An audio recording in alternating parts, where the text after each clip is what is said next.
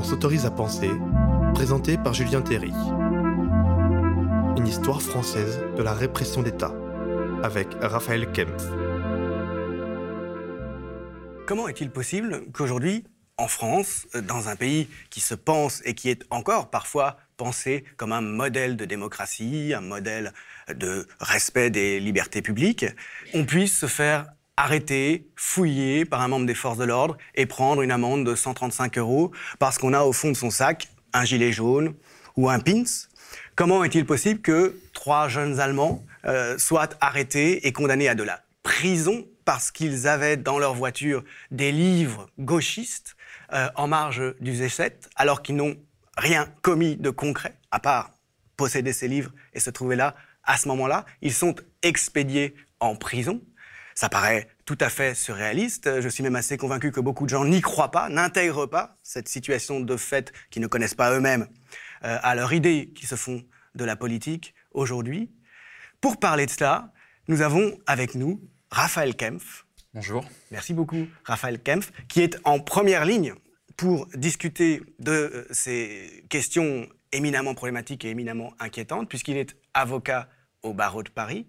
Il défend des gens qui sont confrontés à ce type d'arbitraire, à ce type d'arrestation politique, euh, de mise en garde à vue, de détention préventive, de condamnation après des comparutions immédiates. Par exemple, il défend Gaspard Glantz, qui travaille, vous le savez, avec le média et qui est bien connu euh, du mouvement social. Raphaël Kempf vient de publier aux éditions de La Fabrique un ouvrage qui s'appelle Ennemis d'État, les lois scélérates des anarchistes aux terroristes, un livre qui part bien sûr de sa pratique d'avocat, de défenseur des gens qui sont mis en cause, mais qui est aussi un livre d'histoire, qui montre comment nous en sommes revenus en ce moment à une situation qui était celle de la première période de la Troisième République, en particulier des années 1880-1890, au cours de laquelle toute une série de lois qui sont restées dans l'histoire comme lois scélérates, et vous rappelez qu'un scélérat, c'est un criminel, ce sont donc des lois criminelles, ces lois ont été prises sous le coup de l'émotion face à une série euh, de menées anarchistes, parfois d'attentats anarchistes, mais ont très vite été utilisées beaucoup plus largement pour restreindre les libertés. Effectivement, la loi Cazeneuve, euh, l'état d'urgence et ses différentes euh, modifications successives pendant cette période très particulière et qui est une période un peu fondatrice que sont les années 2015 à 2017, la loi du 30 octobre 2017 qui met l'état d'urgence dans le droit commun, et très récemment la loi d'avril 2019 dite loi anti-casseurs qui insère dans euh, le code pénal un certain nombre de dispositifs qui, euh, soi-disant, sont là pour protéger la liberté de manifester, mais qui, en fait, permettent de criminaliser les manifestants. Vous rédigez d'abord un essai qui précède la republication de quatre textes fondamentaux des années 1890. En fait, c'est à la base trois articles par trois auteurs et un quatrième, j'y reviendrai, qui sont publiés par euh, le jeune Léon Blum, qui à l'époque est un juriste déjà brillant, mais tout jeune, qui venait de réussir le concours du Conseil d'État.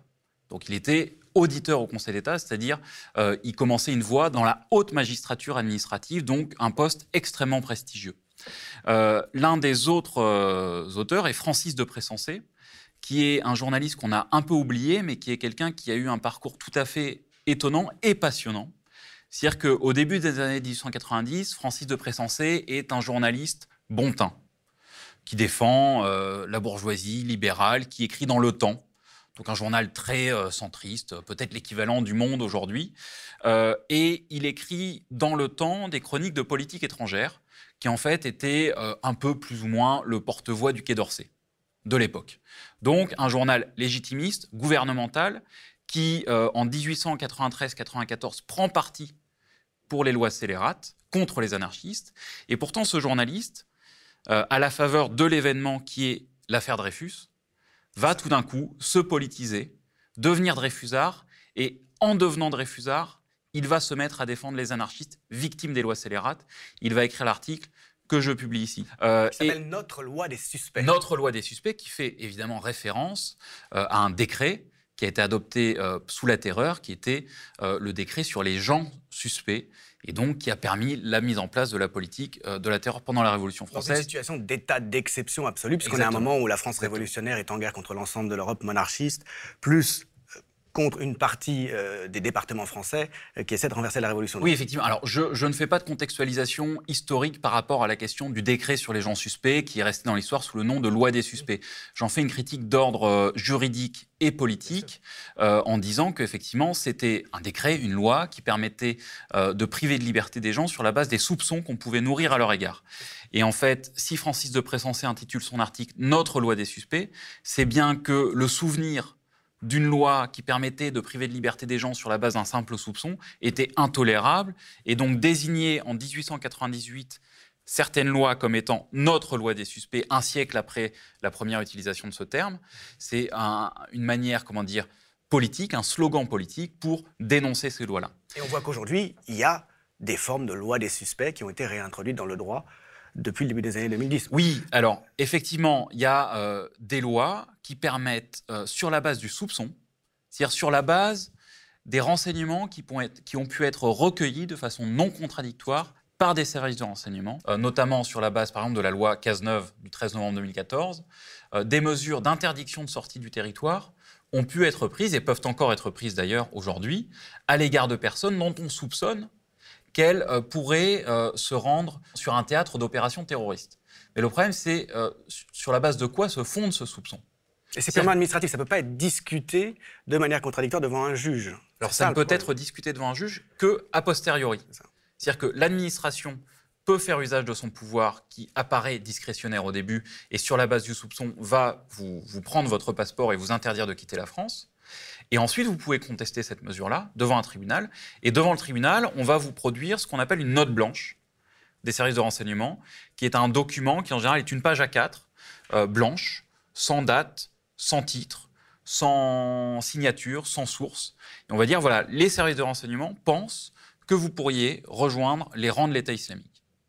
Et euh, nous, on est démunis quand on défend ces personnes-là parce que on ne peut pas discuter des sources sur lesquelles se sont fondés les services de renseignement pour euh, nourrir ce soupçon-là. Donc en fait, il n'y a pas de contradictoire, il y a une apparence de contradictoire, mais la défense est démunie. Il y a un contradictoire sur la base d'une note blanche. Donc effectivement, de ce point de vue-là, on peut euh, dire qu'il y a un contradictoire aménagé, pour parler poliment.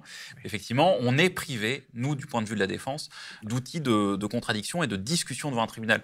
Mais surtout, ce qui est fondamental et, et la caractéristique majeure de ces, nouvelles, de ces nouveaux dispositifs, de ce renouveau de dispositifs du soupçon, c'est qu'ils ne se fondent pas sur le fait qu'une personne a commis un délit qui était préalablement interdit et prévu par un texte hein, qui s'appelle le Code pénal. Le droit pénal moderne s'est fondé au, au moment de la Révolution française sur l'idée qu'on ne pouvait être puni que parce qu'une personne avait commis un acte qui était préalablement interdit. Et donc, en gros, l'idée libérale de la Révolution, c'est de se dire les citoyens vont régler leur conduite sur la base d'un texte qui s'appelle le Code pénal, en disant Ah ben voilà, telle chose est interdite, je le sais, donc je ne le fais pas.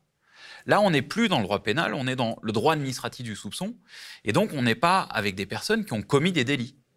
On est sur des personnes dont on pense qu'elles pourraient peut-être commettre des délits, Potentiellement. ou, ou même potentiellement juste être dangereuses, indépendamment de la Et commission donc on va d'un prévenir, délit en tant que tel. on va prévenir et euh, finalement les sanctionner avant même qu'elles aient fait quoi que ce soit, si tant est qu'elles étaient susceptibles de faire quoi que ce soit. Alors, euh, si, si- si des juristes un peu sourcilleux du, du vocabulaire juridique nous regardent, ils, ils diraient Ah, mais il ne s'agit pas de sanctions. C'est-à-dire, du point, je comprends, vous comme moi, on regarde ça, et, et surtout les personnes qui sont les victimes Ouais. de ces mesures, c'est-à-dire que, par exemple, qui sont assignées à résidence. Ouais.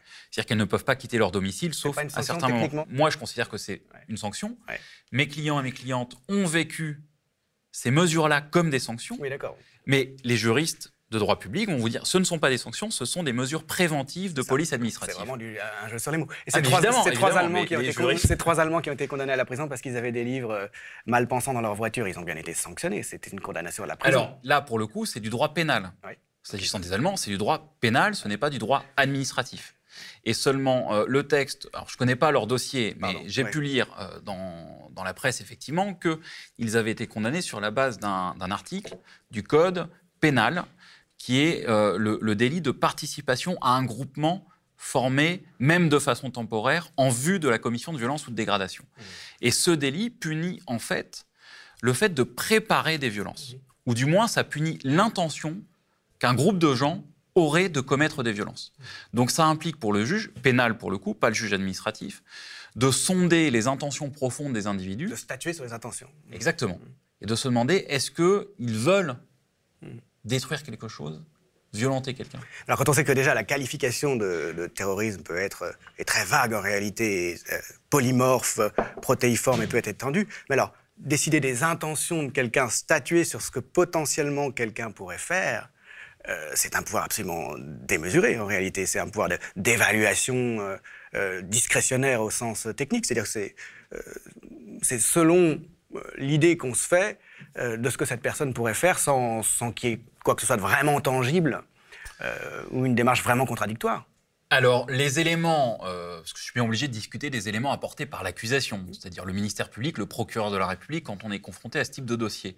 Et on va avoir, par exemple, des manifestants interpellés sur le chemin d'une manifestation et qui revendiquent vouloir manifester, Mhm. soit parce qu'ils le disent, soit parce qu'ils ont un gilet jaune ou des, des éléments de revendication type pancarte ou même drapeau. Et ces personnes-là vont parfois être retrouvées en possession, par exemple, d'un masque de chirurgien pour se protéger des gaz lacrymogènes ou de sérum physiologique. Parfois d'autres éléments, mais souvent c'est ce, type d'éléments-là. Donc on va dire, ah mais il y a des éléments matériels. L'élément matériel, c'est que vous alliez à la manifestation et vous aviez du sérum physiologique. Mais attendez, si vous avez du sérum physiologique, nous dit-on, c'est parce que vous saviez qu'il pourrait y avoir des gaz lacrymogènes. Si vous saviez qu'il y avait des gaz lacrymogènes et que vous souhaitiez vous protéger de ces gaz lacrymogènes, c'est que vous pensiez rester à proximité de la police jetant ces gaz lacrymogènes. Donc, c'est la preuve que vous ça. souhaitiez aller à l'affrontement. C'est ça. Ça, c'est le récit Mhm. qui est produit par l'accusation dans ce type de dossier. Alors, évidemment, je pense qu'il y a eu, je pense, une petite évolution de la part de la magistrature du siège, c'est-à-dire pas des procureurs, des juges du siège indépendant qui, qui traitent ce type de dossier. Et je pense qu'aujourd'hui, nous arrivons à démontrer qu'on doit pouvoir se protéger dans une certaine mesure face à la violence de la police dans les manifestations. Et normalement, j'espère aujourd'hui, et je pense qu'aujourd'hui, on ne peut plus être condamné juste parce qu'on est en possession de sérum physiologique. Mais ça n'empêche pas qu'on peut être arrêté. Oui, c'est ça. De facto, euh, on se voit confisquer euh, ce matériel on peut se retrouver en garde à vue euh, sans, sans suite judiciaire. Et il y a derrière aussi, là encore, une présupposition sur les intentions, mais cette fois-ci celle de la police, qui sont toujours déjà supposées légitimes. Exactement. Alors ça, c'est une vieille, euh, il y a une vieille tradition juridique aussi, hein, c'est-à-dire que euh, des règles de droit euh, pénal français, par exemple sur la question de la rébellion. La rébellion, c'est quoi? C'est le fait de résister avec violence à son interpellation ou aux actes de l'autorité ou d'une personne dépositaire de l'autorité publique. Quand bien même les actes du policier qui vous interpelle seraient illégaux, vous n'avez pas le droit de résister. Mais quand on vous dit vous avez du sérum physiologique, ça veut dire que vous avez l'intention de résister au gazage. Ça veut dire qu'on présuppose que de toute façon, toute action de la police, dans quelques circonstances, que ce soit gazage ou autre, contre laquelle vous voulez vous prémunir, sera légitime. Et donc le fait que vous ayez voulu vous prémunir est illégitime. Exactement. C'est exactement. Et donc ça permet donc des poursuites et des condamnations, heureusement pour ce simple motif-là de moins en moins, même s'il en reste. Mais les gardes à Mais vue ça permet surtout les gardes à vue. Et c'est ce que j'appelle dans, dans le bouquin l'application infrajudiciaire des lois scélérates. C'est-à-dire que euh, certaines lois scélérates ont des effets qui ne se mesurent pas devant un tribunal, devant un juge indépendant qui va euh, dire si la loi est correctement appliquée ou pas. Ça se mesure aussi à l'usage qu'en fait la police et, et- et l'administration. Et d'une certaine manière aussi le procureur de la République qui valide des gardes à vue et qui parfois même les prolonge alors même qu'il n'existe aucun élément tangible à l'encontre euh, des, des personnes qui sont ainsi privées de leur liberté d'aller et venir, mais aussi de leur liberté de manifester.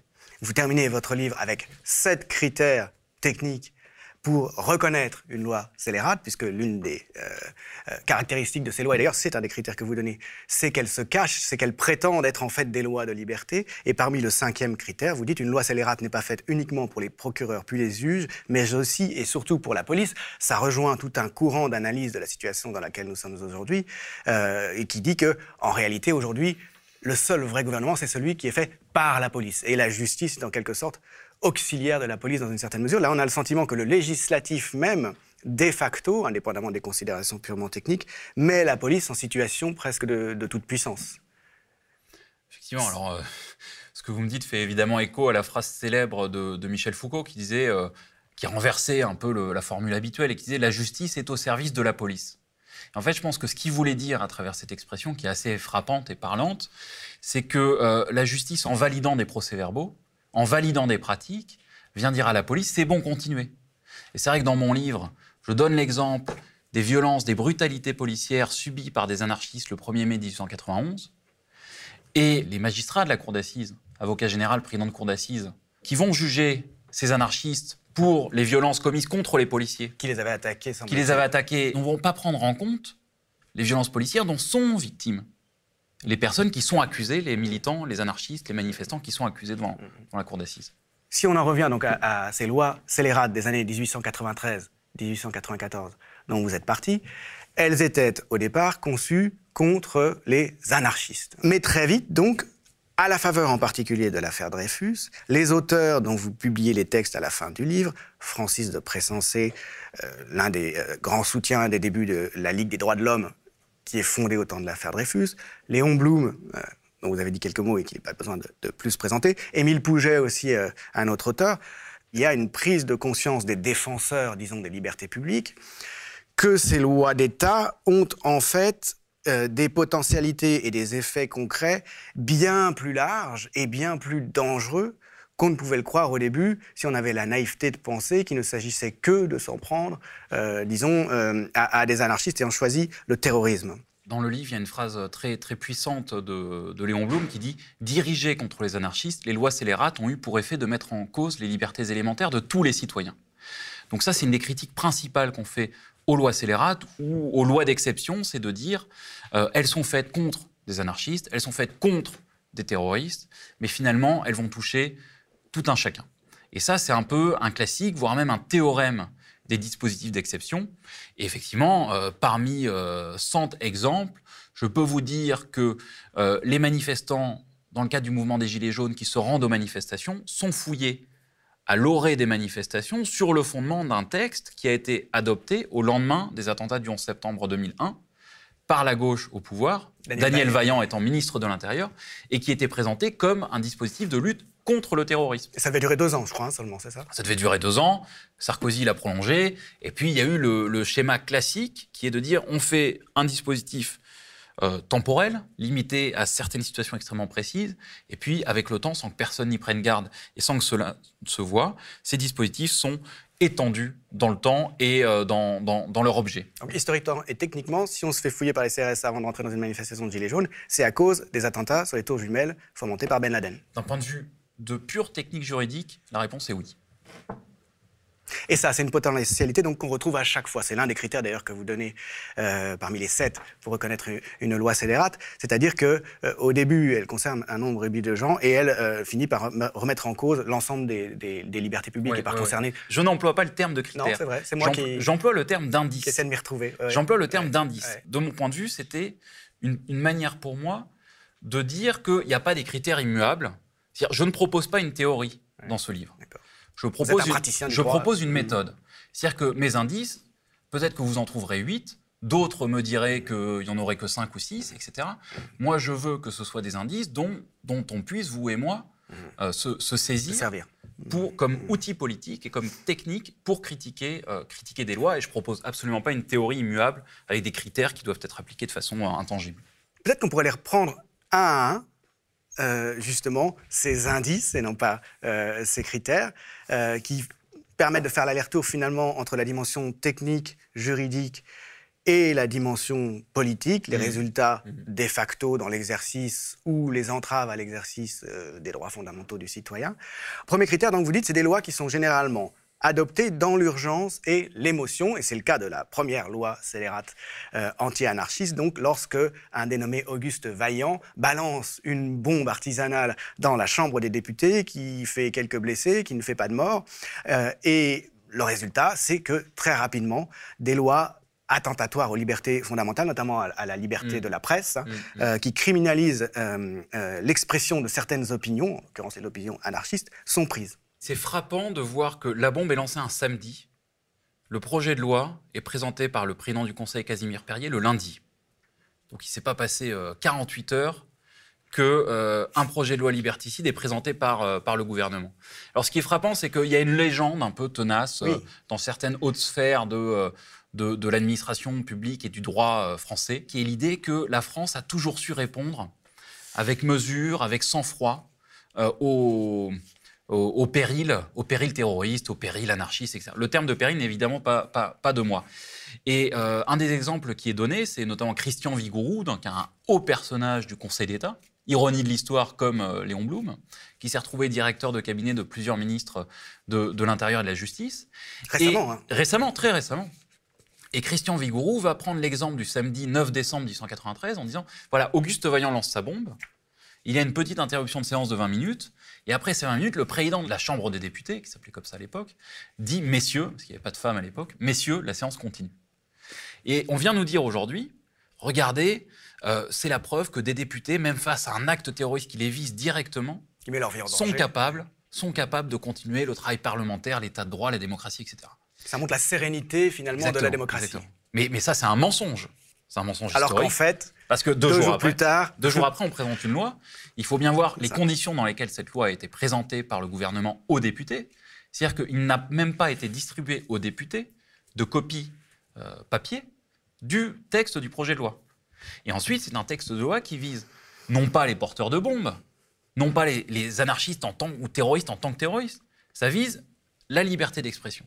C'est une loi qui vient limiter la possibilité de parler, d'écrire, de dire quelque chose, bref, de s'exprimer.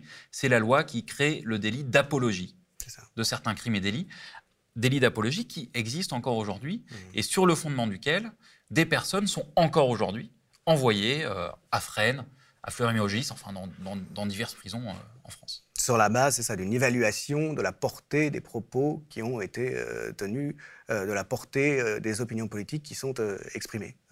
des opinions politiques ou même parfois des opinions ou des propos simplement qui sont, qui sont tenus. Et, c'est vrai qu'à l'époque, je donne des exemples de, cas où des personnes qui avaient pu crier dans la rue ou dans, dans divers contextes divers et variés, vivre à Vachol, Vive l'anarchie. Autre anarchiste donc euh, qui s'est rendu coupable d'attentat euh, l'année suivante en, 1894. Hein. Exactement. Et dire cela, c'était considéré comme une manifestation d'adhésion à l'anarchisme et donc pouvait vous envoyer, euh, vous envoyer en prison. Et de nos jours, pour faire le parallèle avec aujourd'hui, c'est surtout au lendemain des attentats contre Charlie Hebdo et, et l'hypercachère que, sur la base d'une circulaire que moi je qualifie comme étant une circulaire scélérate, de la garde des Sceaux de l'époque, Christiane Taubira. Christiane Taubira demande au, parquet, c'est au procureur de la République dans toute la France, au lendemain des attentats, d'appliquer avec sévérité la loi sur l'apologie du terrorisme, en insistant notamment sur le fait qu'il faut les, juger en comparution immédiate, et donc éventuellement les, envoyer en prison. Il faut voir que l'apologie du terrorisme, ça ne punit pas un acte terroriste. Il y a souvent des, propos qui, nous paraissent choquants peuvent être tenus en faveur de Daesh, en faveur par exemple des frères Kouachi, de tel ou tel terroriste. C'est évident que de tels propos euh, paraissent à tout un chacun comme étant particulièrement choquants. Mais la question c'est est-ce qu'une euh, une république et un État de droit comme la France doivent réagir à des propos choquants comme euh, cela en envoyant ces gens-là en prison. il y a des contextes, il y a des contextes d'énonciation aussi. Euh, euh, dire quelque chose, ça ne peut se comprendre euh, en définitive que dans un contexte plus ou moins large. pour en faire une qualification pénale et un délit, ça pose quand même un, un, certain nombre de problèmes. Il y a aussi la question de l'extension de la teneur des propos. Je veux dire, ça peut être une apologie directe, mais qu'est-ce qui empêche finalement d'assimiler à l'apologie euh, des propos qui peuvent être un peu plus larges. Enfin, euh, un, pouvoir qui n'a pas, disons, euh, d'aspiration démocratique, mais au contraire des intentions autoritaires, peut facilement, j'imagine, élargir ce type de mesures dans leur, application. Oui, bien sûr, mais c'est ce qui s'est passé notamment avec l'apologie qui initialement visait plutôt à punir les anarchistes, mais qui rapidement a pu être utilisé et ainsi que les autres lois scélérates pour punir des courants, on va dire, plus classiques socialiste. C'est ça. Et, euh, ça a permis la chasse aux socialistes en général. Euh, exactement. exactement. Euh, vous parlez notamment de, de comment s'appelle-t-il ce Fabreguet Fabreguet. Fabreguet, qui justement essaie d'étendre le plus largement possible le, champ d'application de ce délit d'opinion. Quiconque remet en cause les inégalités très très fortes de la société française bourgeoise de la fin du 19e siècle, selon ce technicien du droit, peut tomber sous le coup de l'apologie du terrorisme. C'est frappant parce que Fabreguet, c'est un haut magistrat faut, faut, faut le dire, à l'époque, donc c'est une position importante. Il a été Mm. président de cour d'appel. À Lyon, été- à Toulouse, c'est ça? À Lyon, à Toulouse, à Nîmes, il a été procureur général, donc des postes très importants dans la magistrature. Et il signe un livre qui s'appelle De la complicité intellectuelle. C'est ça, voilà. Le titre est tout à fait frappant, c'est l'idée que par ses propos, on devient complice au sens juridique du terme, c'est-à-dire complice, c'est-à-dire le, le- le complice qui est puni comme l'auteur d'un crime ou d'un délit. c'est indéfiniment extensible. À la limite, Exactement, ne pas euh, parler contre, ça peut finalement Exactement. être de la complicité intellectuelle. Et donc les juristes, qui sont au demeurant de bons juristes sur le plan technique, qui, comme Fabreguette et d'autres, Louba et d'autres, qui à l'époque sont des professeurs, des hauts magistrats, etc., vont produire des textes, des traités, des manuels de droit de la répression contre les anarchistes. Et ils vont nous donner des exemples parce qu'à l'époque c'est encore balbutiant. Ils vont dire, mais alors, qu'est-ce que c'est qu'une apologie? Et l'un d'entre eux, Louba me semble-t-il, mais lisons le livre, euh, nous dit, par exemple, quelqu'un qui viendrait dire que telle personne qui a volé l'a fait parce que les conditions sociales, matérielles, etc., dans lesquelles elle se trouve, a bien fait de voler, cette personne-là pourrait être poursuivie pour apologie du vol. En fait, à travers cette proposition, il s'agit de punir pénalement et éventuellement d'envoyer en prison des personnes qui ont proposé une explication, je dirais, sociologique. C'est ça. Ça plairait beaucoup Non. à Manuel Valls. Exactement.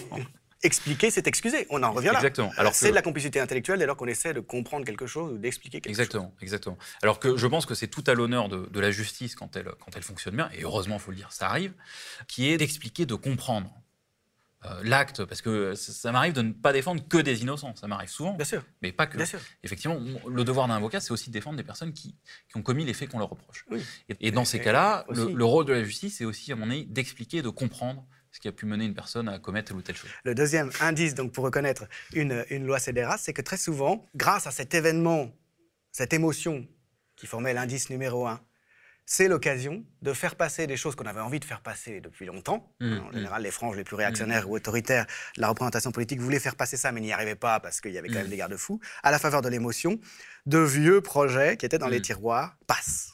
Bah oui, bah oui mais c'est le cas de la première loi de décembre 1893 qui réactive un projet qui- qu'ils avaient tenté de faire passer peu auparavant, mais que les chambres avaient retoqué parce que euh, non, c'était pas possible, c'était trop liberticide.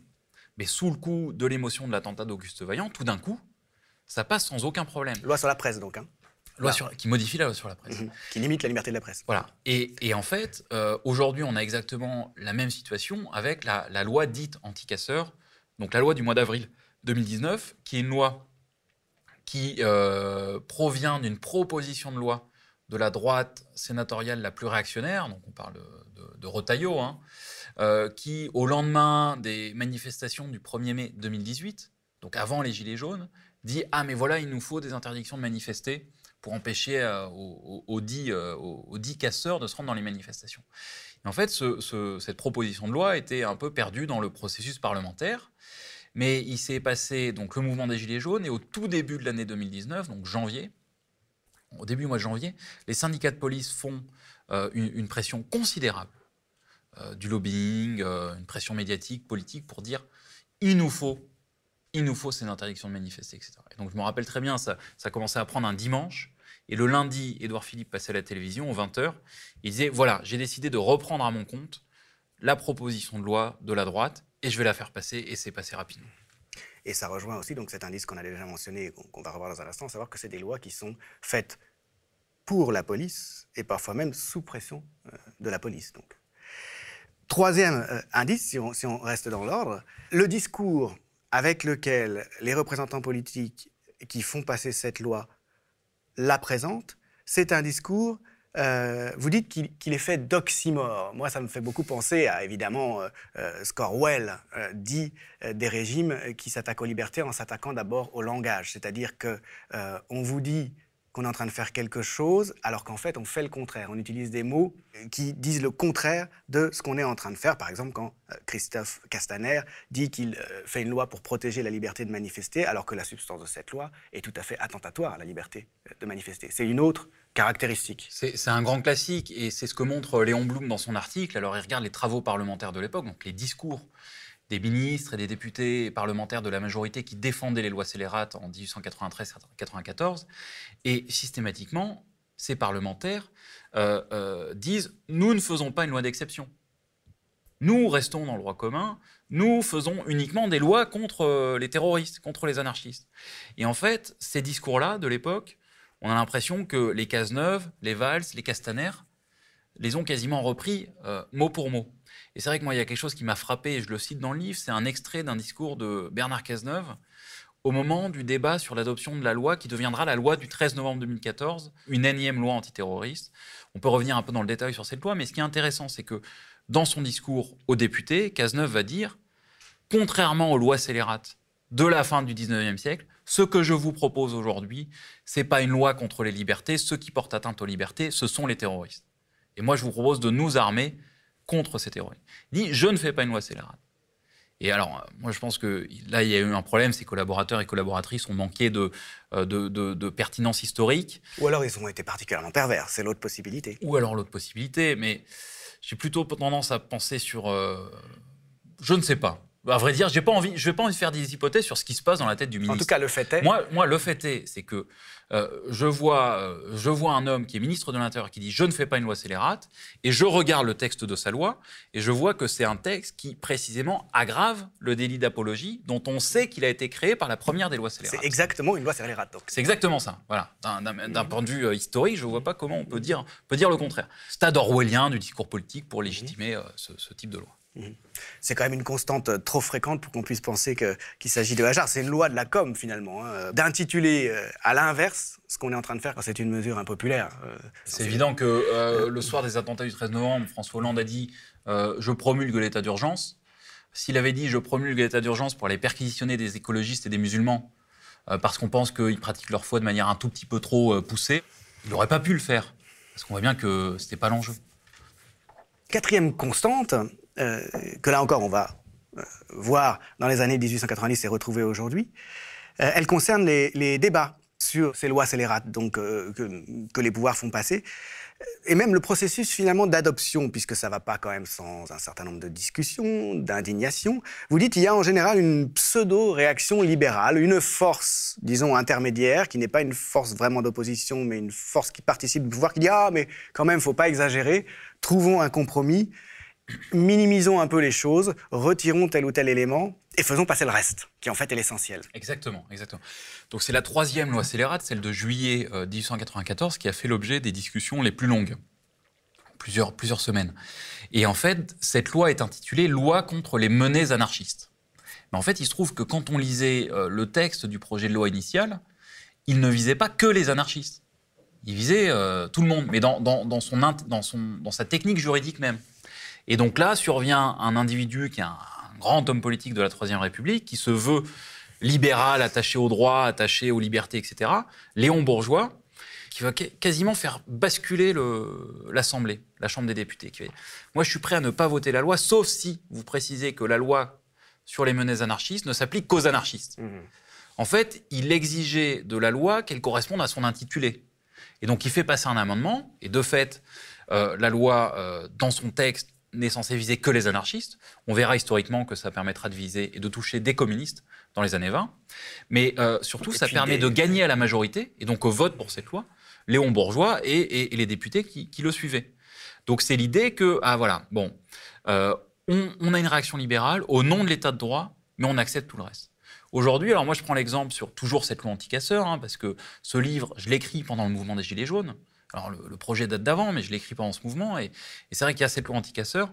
Et on a le Conseil constitutionnel qui se prononce sur cette loi. Et attention, nous sommes garants des libertés. Exactement. Rassurez-vous. Et qui va retoquer un article sur les interdictions de manifester, mais pas le reste. Et, et après, on va dire Ah, mais vous voyez, c'est vraiment une loi qui est légitime, qui respecte l'état de droit. Et la preuve, c'est que le Conseil constitutionnel a, dans sa grande sagesse, fait la part des choses entre ce qui était intolérable et ce qui pouvait l'être.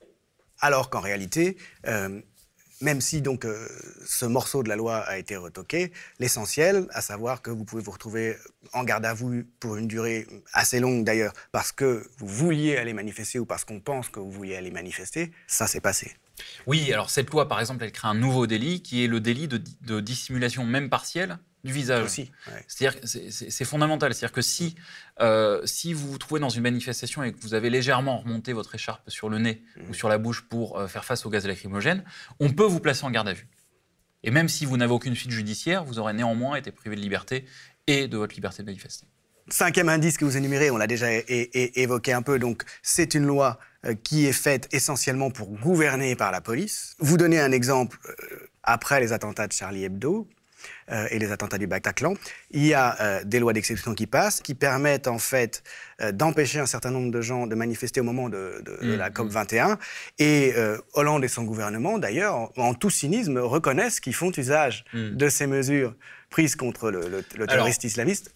alors, je, parce que c'est pratique. C'est intéressant ce que vous dites. Mais moi, je ne propose pas une théorie du gouvernement par la police. J'essaye, je constate, et c'est un indice des lois scélérates, que les lois scélérates ne servent pas seulement à emprisonner, c'est-à-dire après un processus judiciaire, mais servent aussi comme technique d'arrestation, comme par la police, pour, en dehors de tout processus judiciaire et en amont de tout processus judiciaire, priver de leur liberté des citoyens. C'est-à-dire qu'en gros, pour donner un exemple très simple, si vous êtes euh, placé en garde à vue pendant, votre, pendant une manifestation, pendant 48 heures, un samedi, un dimanche, que vous êtes libéré le dimanche soir ou le lundi matin, euh, et sans suite, il n'y a pas de procès. Mais il n'y aura aucun juge qui viendra dire que ce qui s'est passé est illégal. Et donc c'est en ça que je dis que ça donne des armes d'un point de vue infrajudiciaire. C'est-à-dire que les écologistes de la COP21, c'est effectivement infrajudiciaire, mais ça peut plus facilement devenir judiciaire. C'est-à-dire que là où c'est infrajudiciaire par rapport aux écologistes de la COP21, c'est que euh, l'état d'urgence est utilisé pour, a priori et en amont de tout délit, les assigner à résidence. Mais ensuite, euh, l'accès à un juge est malgré tout plus facile que pour la personne qui sort de garde à vue sans aucune suite. Et le processus pour un écologiste qui est assigné à résidence peut devenir judiciaire. Et l'a été dans certains cas l'extension potentielle qui se vérifie euh, soit rapidement, soit de nombreuses années après, de ces lois à des catégories beaucoup plus larges que celles contre lesquelles elles étaient dirigées. Là aussi, donc, c'est un, indice très fort. On vient de le voir en parlant des, écologistes euh, donc, qui voulaient manifester contre la COP21 et qui se retrouvent euh, finalement visés par des dispositifs contre les gens qui ont commis les attentats du Bataclan et de euh, Charlie Hebdo. Dans le cas des lois euh, contre les anarchistes, vous montrez dans votre livre que dans les décennies et même dans le demi-siècle et plus qui a suivi, elles ont été appliquées contre d'autres catégories de la population. Ce qui est très frappant, c'est qu'elles euh, ont été appliquées dans l'entre-deux-guerres aux communistes. Les communistes qui, on le sait, sous l'égide du PCF, ont mené une virulente campagne dans l'entre-deux-guerres, une campagne antimilitariste très très violente avec un certain nombre de hauts dirigeants du, PCF qui ont, été, qui ont été emprisonnés à l'époque. Et euh, il y a notamment le cas d'André Marty, qui est une immense figure hein, du communisme de la première partie du XXe siècle, euh, qui est emprisonné et qui est poursuivi sur la base de la loi contre les anarchistes. Et on va lui appliquer la loi contre les anarchistes. Alors même qu'on sait a pas besoin d'être un grand euh, historien ou théoricien de la politique pour savoir qu'entre anarchistes et communistes, ça ne se passe pas forcément toujours très très bien. Mais les magistrats euh, de la Cour d'appel de Paris qui ont traité le cas André Marty dans les années 20, ils ont dit Ah, mais non, euh, quand André Marty appelle à la désertion de l'armée ou à l'insoumission de l'armée, il, promeut l'anarchie et donc il est anarchiste. Voilà le, raisonnement qui, est produit par les magistrats à l'époque. C'est parce qu'il y a une, prise de, conscience très tôt, donc à la faveur de l'affaire Dreyfus, qui, oppose la raison d'État finalement à un individu, au prix éventuellement même de la vérité, puisqu'il apparaît assez vite qu'il n'y a pas de preuves euh, contre euh, Dreyfus, mais les anti-Dreyfusards disent qu'à cela ne tienne, pour certains d'entre eux, ça n'est pas grave, le principe doit prévaloir qu'un État doit avoir raison, en quelque sorte. L'armée ne peut pas euh, avoir tort, hein, elle ne peut pas être prise en défaut, et l'État non plus, et Dreyfus doit donc, fut-il innocent, être condamné. C'est ce type de contexte qui fait finalement réagir face euh, aux lois contre les anarchistes des gens qui ne sont pas anarchistes, donc vous publiez les textes comme, euh, comme Pressensé ou Blum. C'est effectivement l'affaire Dreyfus qui a amené ensemble, qui va créer une alliance objective entre des courants politiques qui n'avaient aucune raison de se rencontrer et aucune raison de se soutenir, euh, de se soutenir mutuellement. Et c'est ce que j'ai appris moi en, préparant ce livre et, je suis tout à fait fasciné par, par cette histoire parce que les articles que je republie ils sont publiés en 1898-99, c'est-à-dire cinq ans après les lois scélérates. Imagine-t-on aujourd'hui qu'on publie un livre contre une loi cinq ans après qu'elle ait été adoptée?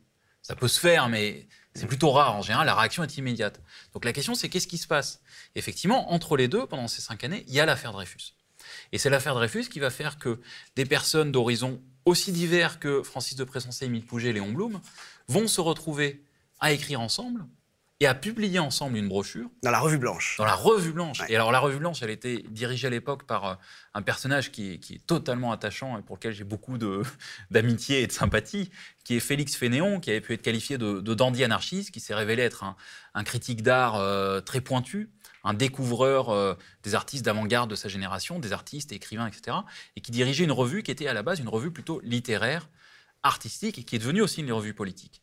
Et ce qui est intéressant, c'est que euh, cette revue d'avant-garde littéraire artistique a pu réunir entre eux euh, ces, auteurs et a pu prendre une position solide contre les lois scélérates en faveur des anarchistes au moment où Dreyfus était euh, encore au bagne à ce moment-là. En définitive, donc, le dernier indice, le septième, qui nous permet à nous de reconnaître si une loi est scélérate ou pas, c'est-à-dire si elle est attentatoire aux libertés fondamentales, c'est la question de savoir si elle procède ou pas, en fin de compte, à une criminalisation de l'intention présumée de celui qui est visé. C'est-à-dire que ce ne sont plus euh, des actes hein, euh, qui sont concernés, mais des intentions, donc des possibilités dans les faits. Exactement, c'est-à-dire que ça vise la, dangerosité présumée plus que l'acte réalisé. Mmh ça vise euh, ce qu'on pense que pourrait éventuellement à l'avenir faire l'individu. C'est un peu le stade euh, Minority Report euh, du droit. C'est-à-dire qu'on veut vous punir, vous sanctionner avant que quoi que ce soit ne soit arrivé. C'est préventif et c'est pour la sécurité, en quelque Exactement. Mmh. Mais en fait, du point de vue purement juridique, un, un, dispositif répressif est, contrairement aux apparences, plus protecteur des libertés qu'un dispositif préventif. Parce qu'un dispositif répressif, vous laisse faire quelque chose qui éventuellement est contraire à la loi, et par la suite, vous êtes jugé par rapport à ça, et, déclaré coupable ou innocent. Alors qu'un dispositif préventif est là pour vous empêcher de faire quelque chose que, vous, en fait, vous n'aviez peut-être même pas eu l'intention de, de, faire. Et en fait, on voit, euh, depuis une vingtaine d'années, hein, on, le, voit aussi en droit commun, avec un vieux dispositif qui s'appelle, enfin il est vieux, mais il, encore, il existe encore aujourd'hui, mais qui a été adopté il y a un peu plus de dix ans, qui est celui de la rétention de sûreté, qui permettait par exemple, de garder enfermées des personnes après même qu'elles aient purgé leur peine. Ah, ça, c'est la loi Rachida Dati, me semble-t-il, sous Sarkozy. exactement, sous Sarkozy, qui, à l'époque euh, avait été validé par le, Conseil constitutionnel. Et dont on a été un petit peu embêté quand on s'est rendu compte que techniquement et historiquement, son seul précédent était essentiellement un précédent nazi. C'est-à-dire que, euh, à la simple évaluation du juge, une fois que quelqu'un a purgé sa peine, si jamais on pense qu'il pourrait recommencer, mm. euh, eh ben, on peut indéfiniment le maintenir en détention, c'est ça? Alors, euh, sur le précédent nazi, moi, je... vous me l'apprenez. En fait, surtout, moi, ce qui, ce qui m'a frappé, c'est qu'en faisant les recherches pour ce livre, je suis tombé sur une technique de pouvoir euh, qui est complètement oubliée depuis, qui, qui s'appelait au 19e siècle la relégation. En fait, on n'en a pas parlé encore, mais la relégation, c'est en fait le fait d'envoyer au bagne un criminel ou un délinquant. Et la relégation est créée une, une grosse dizaine d'années avant la période qui nous intéresse, avant la période des années 1890. Et c'est là qu'on envoie les gens à Cayenne, c'est ça Exactement, à Cayenne, en Nouvelle-Calédonie, au bagne, aux travaux forcés. Alors techniquement, dans la loi, si je veux être rigoureux, ce n'était pas des travaux forcés, ils étaient censés être en liberté dans les colonies, mais dans les faits, ils étaient assujettis à un régime de travaux forcés. Et en fait, cette relégation, elle a été créée au moment où la Troisième République, la toute jeune Troisième République, a peur de la récidive. Vous savez qu'à l'époque, il existait le délit de vagabondage, qui n'existe plus aujourd'hui. La jeune Troisième République veut se débarrasser d'une petite délinquance visible de l'espace public, d'une délinquance des, villes et une délinquance de la pauvreté. Délinquance que, aujourd'hui, au XXIe siècle, nous traitons avec le système de la comparution immédiate. Et à l'époque, la jeune Troisième République se dit il faut traiter la récidive. Il y a des gens qui, à un moment donné, sont incorrigibles, c'est le terme qui est employé, donc on ne peut faire autrement que de les bannir. C'est le bannissement qui est inventé, donc c'est la relégation aux colonies ad vitam aeternam. Une sorte de nettoyage en fait de la société, de, société des classes dangereuses. Exactement. Et sur le plan de la technique juridique, la relégation est une mesure de sûreté. C'est-à-dire que ce n'est pas la sanction, ce n'est pas une peine qui vient punir un acte. C'est-à-dire qu'une personne qui récidive X fois du délit de vagabondage ou de vol, à l'issue de ces peines de X mois ou années de prison, se voit reléguée aux colonies euh, ad vitam aeternam. Et donc on voit bien que c'est une mesure de sûreté et pas une peine, et qui vient punir la dangerosité potentielle de l'individu qui, s'il était resté en métropole, continuerait, dans l'esprit du législateur de l'époque, à, euh, à, récidiver, à commettre de, menus larcins. Euh, et ce qui est frappant, c'est que la relégation est utilisée contre nos anarchistes. Et c'est en ça qu'un certain nombre d'anarchistes vont être envoyés au bagne sur le fondement des lois scélérates. Et c'est un peu en ça que sont publiés les articles que j'aurais édités aujourd'hui. Parce que les anarchistes, voyant leurs camarades au bagne et voyant tout d'un coup une réaction libérale en faveur du capitaine Dreyfus, se disent bon, le capitaine Dreyfus, ça reste quand même un bourgeois, ça reste un militaire. On voit des, bourgeois libéraux qui se mobilisent pour lui, dont acte. Mais nous, nos camarades anarchistes, qui sont au bagne depuis des années et dont personne ne parle, mmh. il y a quand même un problème. Et en fait, c'est un peu cette conjonction-là qui va faire que des personnes qui, par exemple, comme euh, Ludovic Trarieux, ancien garde des Sceaux, fondateur de la Ligue des droits de l'homme, Ludovic Trarieux a été quelqu'un qui a, été favorable aux lois scélérates contre les anarchistes. Il a même, au Sénat, été rapporteur des lois scélérates. C'est-à-dire qu'il les a défendues. Et pourtant, il va être fondateur président de la Ligue des droits de l'homme, et la Ligue des droits de l'homme va prendre parti pour les victimes, les anarchistes victimes des lois scélérates. Donc on voit bien qu'à la faveur de cet événement, il y a une critique du bagne, une critique de la relégation, une défense des anarchistes et du capitaine Dreyfus. Et euh, dans l'esprit des, penseurs que je republie, euh, la défense du capitaine Dreyfus ne pouvait pas se faire sans la défense des anarchistes. Merci beaucoup à vous. Ben merci. Le média est indépendant des puissances financières et n'existe que grâce à vos dons. Soutenez-nous sur lemediatv.fr. Et pour ne rien rater de nos contenus, abonnez-vous à nos podcasts.